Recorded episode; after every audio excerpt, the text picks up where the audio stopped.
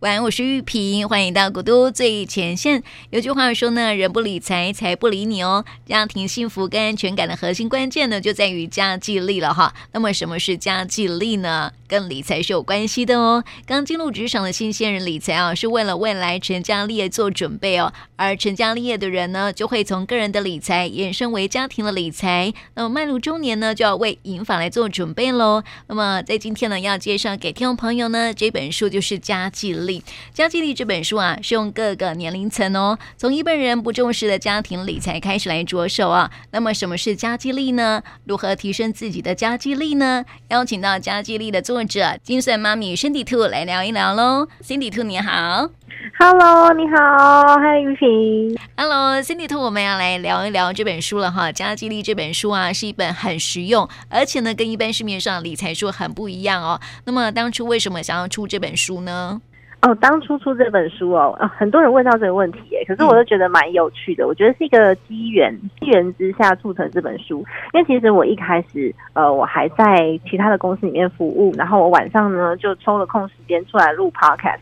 那因为我之前自呃自己有一些在呃整理债、整理债务跟财务上的经验，然后我就把它跟我心里面当时的一些想法，跟我如何克服困难的这些路程。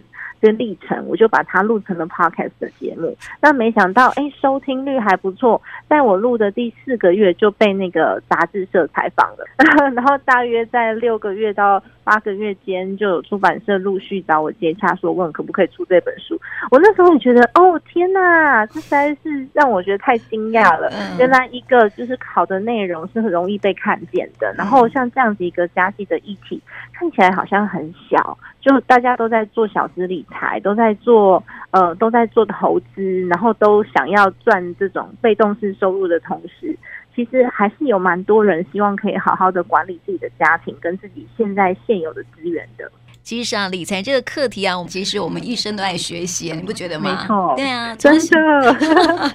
从小的时候啊，开始学会怎么样去管理自己的零用钱，嗯、然后长大之后出社会啊，就要学习管理怎么样存钱，对，对不对？所以好，各个年龄层都需要理财哈。所以好，你你说这个理财这个话题啊，其实是说不完的，对不对？嗯，没错，就是每个年龄层都要。像刚刚玉萍有讲到，小时候要管理零用钱，这其实真的是很多爸爸妈妈小时候忘记教我们的事情，嗯，所以我们的零用钱可能都拿来买自己喜欢的东西呀、啊。那长大之后就很容易不知道我手上的金钱该怎么样整理跟管理，所以理财的阶段从小开始是最好的。所以我一个问题哦，就是帮爸爸妈妈问的一个问题哦，就是怎么教小孩，怎么教小孩管理他的零用钱呢？教小孩管理他的零用钱，你要看小孩到底现在几岁，他的能力到哪里。那通常呢，如果说比较小的宝宝，像我的孩子大概两岁多，他就会知道说钱是可以拿来做物质的交换的，他可以变成一个养乐多，他会把它变成一个养乐多，长大他就有可能变成一个名牌包。所以这就是他在交换物质里面，我们要怎么去引导他的价值观。然后我也会告诉孩子说，这个钱的来源是什么？这个钱的来源呢，是爸爸妈妈用他的能力跟时间来做交换的，所以他又是另外一种的交换的议题，可以跟孩子这边来做讨论。那如果大一点点的孩子，他自己领有零用钱的时候，我们可以告诉他什么叫做延迟享受，就是如果我今天给你五十块，你拿去把它买玩具买完了，那他就花完了。但如果你想要一个很厉害的遥控汽车，他可能要五百块、六百块，那我要怎么样去存到这个遥控汽车的钱？那这其实不是只是教孩子存钱而已哦，这是教孩子如何把他的眼光放大，朝更高的目标，然后去累积他的资源。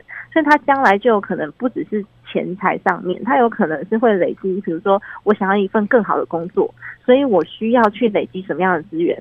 我需要去累积我自己的能力，那是哪方面的能力呢？那他就可以朝更高的。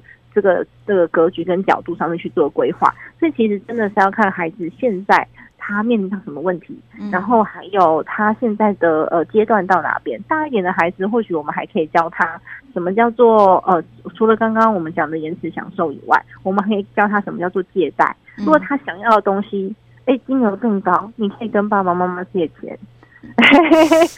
对，不一定要放贷给小孩啦，不过你就是无息也可以，就借给他。然后让他知道说，你想要买这个很贵的东西，那你有可能会有六个月没有零用钱。那爸爸妈妈是借你的，还是说你想要慢慢的存？其实可以给孩子不同的选择，在他们的生活当中去做机会教育。那不只是教金钱，也有教花钱的观念，跟他自己本身对于金钱，还有他自己的生活价值、自我价值，其实都会做一个检讨。很好啊，从小给孩子一些正确理财的观念，这是很正确的哈。对啊，嗯、因为这又关于他以后财务的状况跟啊解决问题的能力哦哈。没错、嗯。那我也想问哈，就是说，因为刚好是过年之后嘛，对不对？然后小孩都会领到呃红包，那么红包 压岁钱，对对对对对。那么这些压岁钱呢，你会怎么去处理呢？哦，这个压岁钱的处理方式其实也是有分等级的。为什么我需我会在那个家庭理财这本书里面，如果玉萍拿到这本书，就发现它超级厚。嗯，因为其实各种不同的家庭状况呢，都会需要去面对。那例如说压岁钱领过来之后，压岁钱其实就是我们自己，就是在家长的立场，就是我们发出去的钱嘛，因为我们还是要发红包给长辈、其他的小朋友，只是我们发出去的钱跟孩子收进来的钱。我们没有办法，就是我们没有办法跟孩子说，哎，这个事情是我花的，因为我包给那个小宝，所以小宝他妈妈发给花那个包给你，我们不可能跟孩子这样沟通。但是其实本质上，我们的确包出去的红包搞不好还比较多。这时候你要看一下你自己的家庭财务状况如何。如果我们自己的家庭财务状况比较优渥一点，就可以把它拿来给孩子做资源分配。例如说，让他存他自己的梦想基金，或者是教孩子怎么样去制定计划。然后让他自己可以规划一下他自己的小旅行，那也可以帮他做那个家庭准备金的，就是教育准备金的部分，然后可以投资在一些呃适合孩子长期投资的工具里面。可是如果你的家庭的健康状况比较没有那么好的话，那通常呢会跟孩子沟通，如果孩子还年纪还小，我们就给他个五十块或者两百块，他就觉得很多了。如果年纪大一点的话，我们就需要跟他来做沟通。这笔钱呢，因为我们家里面要做什么样子的运动，所以是不是我们可以在家里面就是大家互相的付出，然后可以跟孩子来做一个深入的讨论，也是去累积孩子对家里面的责任感。然后呃，首先要累积的嗯，第一第一项第一首要重要的账户就是。紧急预备金，因为如果没有紧急预备金的话，如果家里面的经济主力，我们在赚钱的这个人发生了任何的情况，家里面就是瞬间瞬间就就就倒闭，就没有人可以去指引了。所以其实紧急预备金是最重要的。那如果说还有其他的目标的话，我们一一来做规划。不过呃，不要忘记还是要帮小孩这边留一份，让他觉得说哦，这个钱是。是我对家庭做出的责任贡献，而不是你们把它拿走。沟通是很重要的。通常我都会跟大家讲，你要先知道自己的家里面财务状况如何，我们再去研究看看这笔钱要怎么用。确实是需要这样子啦哈，要不然有些家长啊会直接把孩子的压岁钱哈 就拿走了哦，没有跟孩子沟通。啊、嗯，小朋友觉得超委屈，说存起来到底存在哪里？我都没看到。对呀、啊，没错。嗯嗯，小孩子的抱怨会很多哈，可能会造成这个亲子的冲突哦。长大之后哈，所以哈，真的是要好好的管理这个压岁钱哦。那刚刚这个三迪兔有提到说哈，了解家庭财务的健康状况是很重要。要的哦，那么该如何去掌握呢？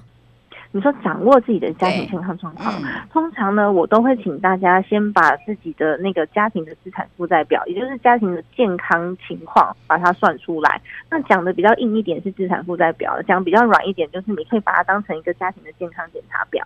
然后我把我自己的呃所谓的负债，跟我现在的呃现金资产，然后还有其他的动产、不动产，然后。呃，长期的、短期的，全部都把它一次列出来，你就可以知道说，我现在家里面的现况到底是如何。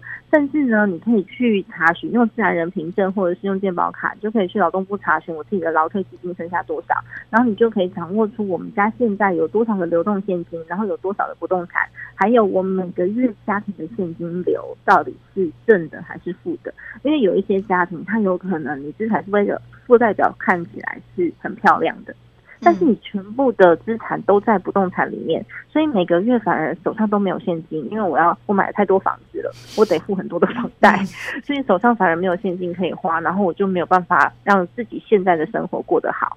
那有可能他就是可以透过我们的家庭财务的检查。可以了解现在我的现况到底是什么，我们再来就现况来做一些调配或是资源上面的分配。了解家庭财务的健康状况是很重要的哈，但是这样子感觉做起来是不是会很庞大啊？哎，不会啦，不会哦。因为其实资产负债表我们没有像没有像公司还有什么股东权益啊，然后还有什么摊那什么设备摊体，其实没有。嗯，家庭家里面的财务状况是非常非常单纯，它它不过就是现金，然后股票，你有投资的话就是投资部位有有有股票，然后有其他的资产嘛，不动产。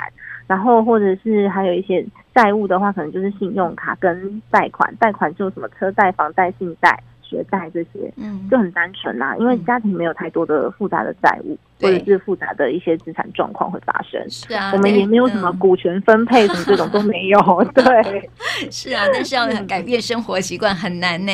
像我自己就有记账的习惯啊，知道说哈每个月的开销或者是在哪里是最多的哈，但是呢每个月都还是重复那些事情哦，就是开销最多的还是那几个地方哈，所以我觉得说习惯的改变真的是蛮难的。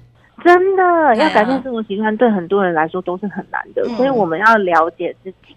像我自己之之前曾经有一个学员，然后也是我的听众，然后他的他的困难就是他无法不买衣服哦，对，他就是说怎么办？我就是会觉得很心痒啊，我就是无法不买啊。这时候呢，我就会让他去看一下他的机会成本，就他没有穿的衣服，还有呢，他这些买的裙子到底有多少件是已经很久没有拿出来的，然后你把这个所有的金额全部加起来。他发现他已经可以去来回日本两趟了，哦、然后我就说：“你看，嗯，你的你的旅你的旅行的那个旅费全部都在衣橱里面，而且你都没有穿。嗯” 所以我们去看到机会成本，或者是有些人他不了解自己到底想要什么，所以他就是且走且看。所以你当你真的。了解自己想要什么的时候，你会为了你自己想要的东西，就像刚刚讲的，小朋友很想要一辆真的超厉害的玩具车，他就会他就会希望可以有一嗯有方法可以延迟享受，嗯，然后有其他的方法我们可以增加收入。但如果说你真的想要的时候，我就不会去乱花钱，反而是我我那个学员他就很可爱哦，他就说每次经过服饰店看到想买的衣服，他就他就想到日本迪士尼，然后他就不想买了，很好。他至少有一个目标，这样子。真的有一个目标的时候，你就会发现，哎，做起来反而比较轻松。对呀、啊，嗯、但是我就怕说哈，不晓得自己的点在哪里。对，对，没错。嗯、对啊，有些人哦，他搞不清楚说我的不好的习惯在哪里，开销花在哪里，这样子。嗯，对。那就是透过记账的部分，我们可以把自己的开销来做一个检讨。所以有很多人说记账没有办法，我已经记了八年了，我还不是这个数字，每次都是这样，那什么东西也看不出来，只能够管总额而已。那是因为我们没有把记账的项目把它拿出来分析。那有时候呃，在记账的项目上面，我的书里面也有写到，就是你自己最想要分析的那一点，你可以把它记得细一点。这其实就是一个自我了解的。如果你没有自我探索过的话，你根本就不知道说我现在的我是如何形成的。那一定是我过去的习惯，还有过去的行为，甚至呢，我过去做的任何的决策，会形成现在的我吧。那我现在如果有办法去自我探索，然后经由这个财务分析，然后你可以看到你的消费习惯跟你做决策的习惯。所以其实我常常会告诉大家，如果你要记账的话，最重要的是你在记的当下，你就要回想一下。我当初是为了什么？我要买这样东西，嗯、那它对我的意义是什么？它为我带来什么价值？那当你很习惯常常去问自己这个问题的时候，消费欲变超低的。像我现在逛百货公司都买不到东西，然后逛那个购物网我也买不到东西。我想说，嗯，这个对我的价值是什么？这对我的价值是什么？没有。然后你就会特别喜欢买可以累积资产的东西。嗯，那我不会没有消费乐趣啊？也没有啊，就是那因为因为心态是很健康的，嗯、对，所以呃，其实买不到东西我也不觉得怎么样。嗯。嗯，对，反而是不能出去玩，这两年比较痛苦一点。是是是，宁可把一些不需要的开销省起来后，然后规划去旅行这样子啦，对不对？对啊，没错，就是每个人喜欢的东西不一样。但是假设你真的很喜欢名牌包，你真的很那因为因为这样你可以获得快乐或是获得动力，我觉得也没有不行哦，因为每个人的驱动力不一样。那我说哈，要管理一个人的钱哦，就是自己的钱哈，花到哪里去啊？本来就很复杂，有没有？我们刚刚讲说那个生活习惯很难改变，但是如果说你要理家庭的财哦，那怎么办呢？理家庭的财哦，对呀、啊，像是先生的啦、太太的啦，还有小孩的啦，家庭这个理财状况、啊、相对来说比起个人还要复杂哎。没错，嗯、所以其实我后来书写一些，我发现，哎，我好像有在写两性沟通的书一样。所以其实里面有包含了如何你可以跟公公婆婆沟通，或者是跟丈夫沟通，嗯、跟另外一半沟通，然后还有你对孩子的未来期待。我觉得它都是我们在跟另外一半讨论出来之后，我们可以做出的目标。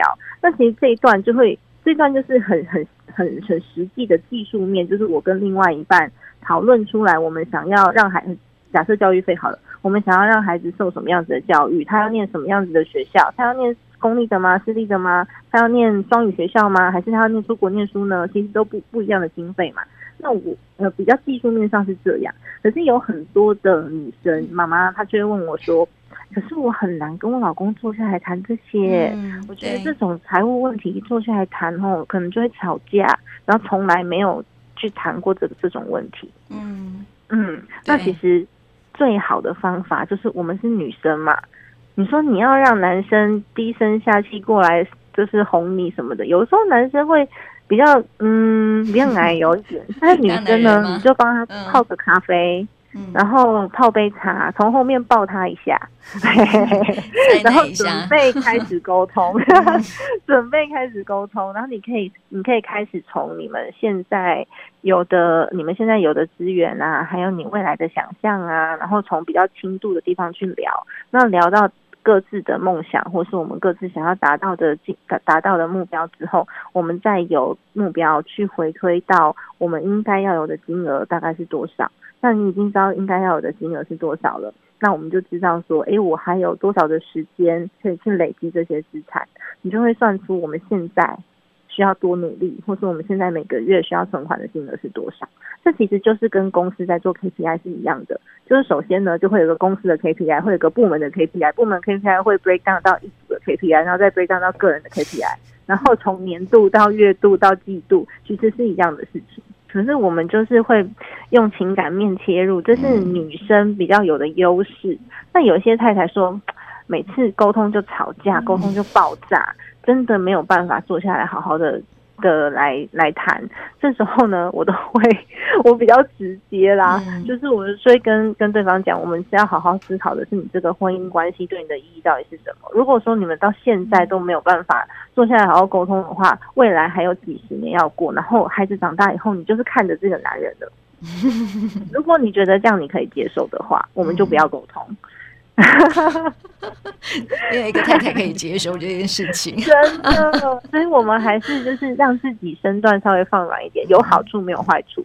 是啊，所以这个好好沟通，可能是夫妻理财啊、家庭理财很重要的一个部分哈。没错，啊、跟公公婆婆也是。嗯，如果没有住在一起，还要沟通吗？没有住在一起，有的时候资源互相应用到的时候，还是需要沟通。我有另外一个学员也有这样子的案例。嗯、其实我觉得在家庭理财里面，嗯，解答蛮多的，都是如何去整合资源跟跟做跟做沟通的部分。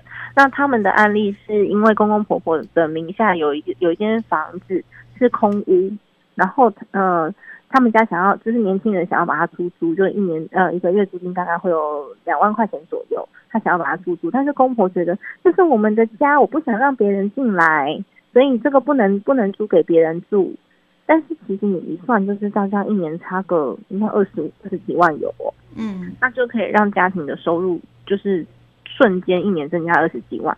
那这时候呢，我就会说，我们不需要跟跟爸爸妈妈吵架，我们只需要把我们现在的花费现金列出来，然后还有如果有小孩有孙子，那更好。就是孙子是最可以动之以情的，然后孩子的教养，对不对？没错，然后再把这个租金收入，我们可以拿来做什么事情？好好的去跟父母亲沟通。那相信他们为了孙子，为了儿子，然后为了你们这个小家庭，也是有可能会妥协的。但如果是用吵的，你看我们这样子一个月就可以增加两万块啊！你看你要你是要我们呃呃去加班工作都赚不到这些钱吗？就是用吵的，是真的没有办法，嗯，做良好的沟通。所以还是一样，就是先动之以情，然后我们再把数据跟目标拿出去沟通，其实就可以就可以呃绝大部分就是非常有机会去达到你想要的结果啦，嗯嗯，还是要坐下来谈，很重要哎、欸，就是怕不谈而已啦。哦，嗯、要不然谈的话还是会有一些好的一些成效的了哈。尽管说有点吵架这样子，可能有时候啊，嗯、这个丈夫啊，可能不太想要交代说他的金钱流向，或者是 他的财务状况，有时候想暗砍藏私房钱这样子，嗯嗯，嗯。对不对？对，但是还是要摊开来说哈，这是家庭理财很重要的部分了哈。但是我很想问哦，就是说哈，每个家庭都有每个家庭的账户嘛，对不对？对，你觉得应该怎么做会比较好呢？家庭的账户，像刚刚那个玉萍有讲到，要把它全部摊开来，有些人是真的会比较困难，所以我还是有主张说，我们如果目标做出来了，那我的目标的金额是可以达到的。比如说，我想我们想要一起累积孩子的教育基金，然后我们想要做的退休计划，或是我们想要有一些创业计划，这些账户累积起来的金额是够的。那其实他们其实夫妻两个话多安扛一点。零用钱，如果自己心里面舒服，然后对感情也有办法维系的比较好的话，我觉得不一定要全部把它全盘摊出来讲。嗯嗯，对啊，可以把这个共同理财的目标啦、方向啦，先拟定出来比较重要啦，对，对不对？没错，对，真的，嗯、不然吵架是不值得的。嗯、是啊，那我就想问哦，哈，每个家庭啊，谁来掌握经济大权的人哈，都是不尽相同的哈，状况也都不太一样哦。有的是丈夫啊，有的是妻子嘛，那有的是分开来管理，所以你觉得，嗯，应该怎么管理会比较好呢？有什么建议啊？怎么管理啊？我觉得。觉得分阶段呢，如果是年轻夫妻的话，其实大部分年轻夫妻都是比较倾向分开来管理。那分开管理就是对自己负责，其实跟小资族群没有什么差别。因为年轻夫妻的话呢，也还没有孩子，那因为也还年轻，爸爸妈妈大多数可能都嗯六十出头左右，他们也还没有这么重大的医疗支出。那如果说像我们已经已经三十四十五十这这种年纪的时候，你会发现哦，公公婆婆、爸爸妈妈已经都八十几岁了，他们有可能需要医疗照顾。那小孩子已经开始念书了，所以我们要有一些共同的规划。这个时候，我就会比较倾向分开管理的的状况，会是比较没有办法去综合运用资源的。我们可能就是要盘点一下我们我们呃家庭内部。如果是公司的话，就是公司内部，我们究竟有多少的资源可以互相的来做应用？嗯、那这时候家里面呢，通常都会有几种状况，嗯，有可能是两个人都有在赚钱的双薪家庭，那但是两个人都有在赚钱，又有不一样的状况，有的是男生薪水高，嗯，那女生薪水低；有的是女生薪水高，男生薪水低，那个比例差距我们也不是很好抓，所以我就有列了几种方法在我的书里面。第一种是 AA 制。比较适合两个人的薪水均等的，我们就可以 AA。不然如果说呃两个人的薪水差距是很高的，我们的家里面的经济水平就只能维持在薪水领的比较低的那个人的水平上面。嗯，因为是 AA 嘛，没有办法花太多钱。那这个也有好处，这个好处是我们可能未来的目标。就用那个赚的比较多的人的钱去存，有没有？对对，没错，这也是有好处的。但是如果说有孩子，然后我们还有还有就是教养的经费的话，就是要看我们这部分你是要怎么样去。嗯，知道怎么样去沟通？那这是 A，这是 AA 的部分嘛？嗯、那如果说是呃差距差距比较大的，就是一个人薪水高，一个人薪水低的这种，我们还可以用比例的方式，比如说每个人嗯每个月拿百分之三十的薪水出来，然后就用比例的方式来做一个共同账户的管理。嗯，但是我还是。非常的赞同，是希望大家都可以有自己的零用钱，嗯、就自己手上可以不需要钱，对私房钱不需要被列管的，这些这些花费，那彼此在沟通的时候才会比较轻松。像我先生的，他是他可能就拿去买电动玩具，或是买那个摄影的用品。那我的话呢，是我有的时候也会想要买漂亮衣服啊，虽然很少。但是还是会买漂亮衣服啊，或者我自己想买的东西。那他不干涉我，我也不干涉他。我觉得这样子保有自人的空间才会比较比较沟通起来比较顺畅一点，然后也不用说 好像都被监控一样。嗯，对，嗯嗯，有些好是那个担心嘛，对不对？嗯，是丈夫在赚钱，然后呃，太太也是家庭主妇这样子哈。也我觉得这个对啊，但是我觉得说哈，家庭主妇啊可能会感觉比较无奈一点哦，因为必须要跟丈夫呢伸手拿钱嘛。哦，这个的话就是沟沟通的是我们彼此的工作职责。嗯。对，单亲家庭现在不一定是妻子或是先生啦，嗯、也是有妻子在外面赚钱的。但是通常我们会有一个迷失，说说好像赚钱的人特别伟大，嗯，特别辛苦。对，对，可是在家里面的那个人也很辛苦啊。对，没错啊。通常你要认同一下自己在家里面的工作价值，然后把月薪交期拿出来看一下，嗯、就那个日剧 有没有月薪娇妻拿出来看一下，然后认同自己的价值，然后你要计算一下自己在家里面的工作产值。你就可以跟很有底气的跟对方沟通，我是有价值的。不然的话，我出去工作啊，你去请那个保姆回来，对，不是对啊，你去请保姆回来啊。嗯、那我们再看看哪一个，呃，我们再看看保姆要多少钱吧。那你再请一个打扫阿姨回来啊，嗯，然后再看看打扫阿姨家保姆要多少钱，这就是我们在家里面的价值，不是吗？嗯，没错，对啊，要很有底气哦，哈，要很有底气的去沟通。对，那通常担心的话，他们呃。呃，应该说分配金钱的方式就会有两种。第一种有可能就比较不好的，比较比较比较受管控的，就是我拿我拿那个发票回来核销，嗯，然后跟先生要钱，这种感觉不太好。对，没错，对，这种感觉比较不好。对，但是我的确听过有这种案例耶，真的哦。对，我觉得很可怕，就是也是大企业，不是很舒服哎。不是很舒服，大企业的第三代，嗯、然后呃娶了一个老婆，然后婆婆就会觉得我们家那么有钱，你一定是进来拿我们家的钱的，嗯、所以你花钱你就要核销啊，对，很不舒服。对，然后另外一种比较单纯的方式就是我每个月给你一笔钱。给你一笔家用，然后它就是一笔预算，这样子你就可以尽情的去使用。可是我觉得比较关键的都还是我们账务上面一定要非常清楚，尤其是跟一方伸手要钱的时候，嗯、他会需要知道我钱花在哪里。这跟公司在经营也是一样啊。我的行销部把钱花到哪边，我必须要要回报给财务部嘛，不然我就不知道行销部把钱丢去哪里，我就不可能再拨预算给你嘛。嗯，那我如果知道你的花费都是都是正常的。然后我就可以再拨多一点预算出去，所以有些妻子会说：“我其实好想去上什么什么课程，我是想要去学跳舞，我要怎么跟先生沟通？因为手上真的没有这笔钱，那就是记账。然后你跟先生沟通，然后你也可以跟他说，你真的很想要去学一些才艺，或是想要去去买一些你喜欢的东西。这时候我们就可以很有底气的去跟先生。”沟通一下我们金钱的分配，嗯，所以我觉得记账还是蛮重要的，嗯嗯，对，很多人忽略了记账这个部分，嗯、对不对？它其实就是我们拿来做沟通的一个武器。啊，没有啦，不是武器，它是它是一个足迹，嗯、就像现在，呃，鸡蛋很贵，嗯，有买过就一盒鸡蛋五十八块的，嗯，然后一斤可能就是那种称重的鸡蛋，可能要四十八五十几块。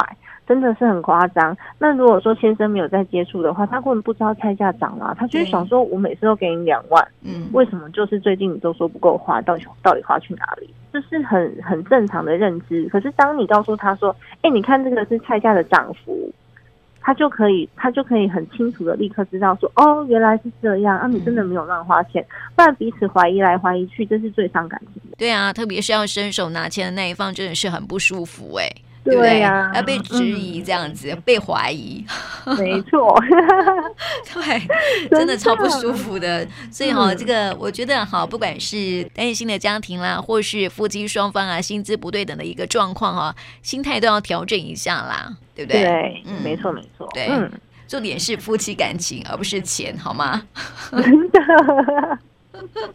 对呀、啊，对呀、啊，所以我们在自己有限的资源下面，我们知道如何去盘点完之后，你知道如何去运用才是比较重要的。嗯、因为很多人会说我没有钱，我没有钱。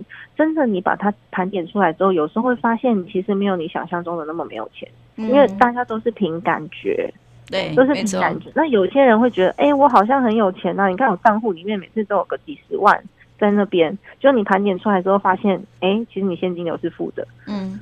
也是有可能的。那这时候我们就是用现有的资源，看怎么样去把它挪用。例如说，我可能像我刚刚讲的案例啊，不动产买太多的，所以我现在手上没有现金流的，那我是不是就是就是在做一些资产上面的调配？那我甚至可以不需要动，不需要动到。额外的金钱，或是我不需要创造额外的收入，我光是这边 A 挪到 B，B 挪到 C，我就可以把我自己的现金流给做出来了。嗯，是。嗯、那除了现金之外，哈，最可怕的是那个债务，因为我觉得哈，啊、很多人哈，就面对债务就是鸵鸟心态，不去面对、嗯、都不会发现。对对对对对对对。就不觉得可怕，嗯，真的。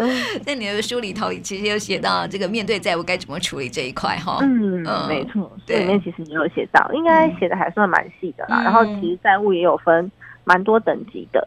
那债务的话，比如说信贷啊，或者是哦，其实最差的就是信用卡的循环利息。嗯，没错。信用卡其实也是一种债务哦，这很多人不知道，因为信用卡好像就是大家都有，每个人都有。可是信用卡的本质就是我先跟银行借了钱，买了我现在要的东西，然后我下个月再还给他。嗯嗯，所以信用卡其实也是。我觉得还是花现金比较好。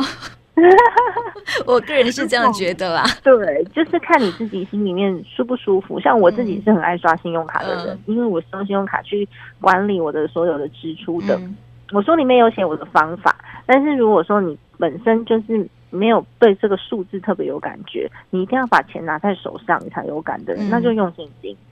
就是每个人其实真的本质上面不太一样，所以你有的驱动力啊，或是你可以管理自己的方式也不太一样。嗯，那像债务的话，除了我们把我们自己的债务等级分清楚，然后我每个月要还多少利息，然后还有我有没有一些比较好的、比较好的债、比较好的债务、比较良性的债务，例如说不动产，嗯，不动产房房子的房贷，呃，房贷的部分，房贷的部分它它比较属于呃稍微好一些些的债务。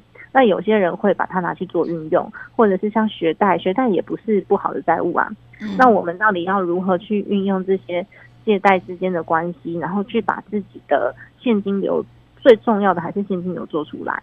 所以有些人都会有一个迷思，说：“哎，你看那个生意处跟我讲说，我把信贷那个本来我剩下三年就要还完了，我现在又再去把它。”把它就是延长成七年，那我不是要付出更多利息吗？嗯、可是你有想哦，如果你一百万三年内要还完，跟你一百万分七年还，你过的日子完全不一样。对，虽然要付出比较多的利息，但是买到的是我的生活。嗯、其实我们在做这个债务盘点的时候，我们就可以好好去计算，最重要的还是现金流。嗯。嗯，有钱在身边还是比较好啊，比较有安全感，哈，对不对？比较安全感，哈，对啊。那你觉得说哈，关于家庭理财啊，有没有一些常见的迷思呢？常见的迷思哦，如果对太太来说的话，就是常常都会讲说，哎，我反正都给我老公管啊，我不需要知道啊，他都弄得好好的，没压力，没压力，没有压力啊，对，常常会发生这样子的问题，尤其是如果先生他比较强势，然后或者是他自己本身有做生意的话，他也通常都不太想管。可是你如果真的不管他出状况的时候，会非常可怕，因为你完全没有能力。帮他，嗯，然后你也没有能力在他出状况的时候助他一臂之力，甚至有些是在家里面久了，然后也丧失工作能力的。我觉得这个非常的可怕。嗯，然后有很多人都会觉得，反正先生有在赚钱，我不用管了，他都管好好的。嗯，他真的管的好好的吗？你要不要到退休之后发现，其实你们现在享受的生活，就是都都已经把那个赚来的钱花完了。嗯，退休的时候没有什么太多的东西留下，也有可能。嗯，对啊，要危机意识。嗯，就你可以去了解啦，不见得要干预到很深，嗯、但是完全不了解是一件非常可怕的事情。嗯，对，嗯，所以很多人啊，我们刚刚有说到嘛，人不理财，财不理你嘛，很多对很多人就是鸵鸟心态啦。嗯，对啊，没错。嗯，然后就想说，哎，像我们自己在记账的时候，有时候也会就说，哎，这笔不记好了，那、嗯、不记，就 是对自己都不诚实。真的想说，嗯，不要记好了。我今天买了这个包，嗯，太可怕了，了太多钱了，太可怕了，欺骗自己一下。然后还会有一些家庭主妇会觉得，像我们刚刚谈论到的，他觉得我是不是因为没有在赚钱，所以我就没有办法，我就没有办法在家里面有话语权。嗯对，这我们刚刚其实也有讲到，然后还有有的有的人会觉得说，哎，钱算得很清楚，很伤感情。嗯，对啊。哦，算不清楚的时候，你就发现更伤感情。大家不是不在乎，只是不讲而已。哦，也是也是。哎，我觉得夫妻有时候也会这样，哎，对不对？夫妻也会哦。对啊。就是不讲会更伤感情哦。对啊，你你常常我们嘴巴上说不在乎，心里面在乎的要命，已经在盘算那个小算盘了，有没有？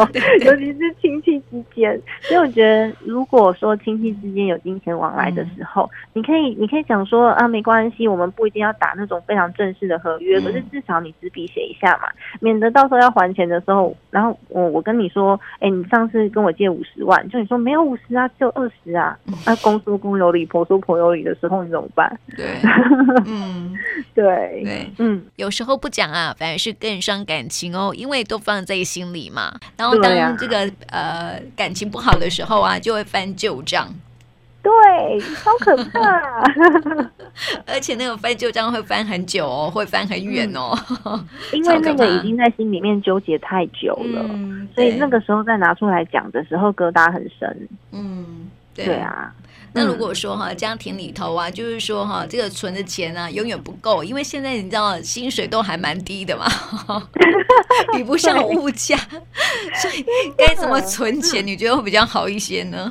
该怎么存钱呢？首先，我们还是先把自己的目标做出来，然后所以你会知道，说我每个月我要完成目标的话，我每个月需要多少钱。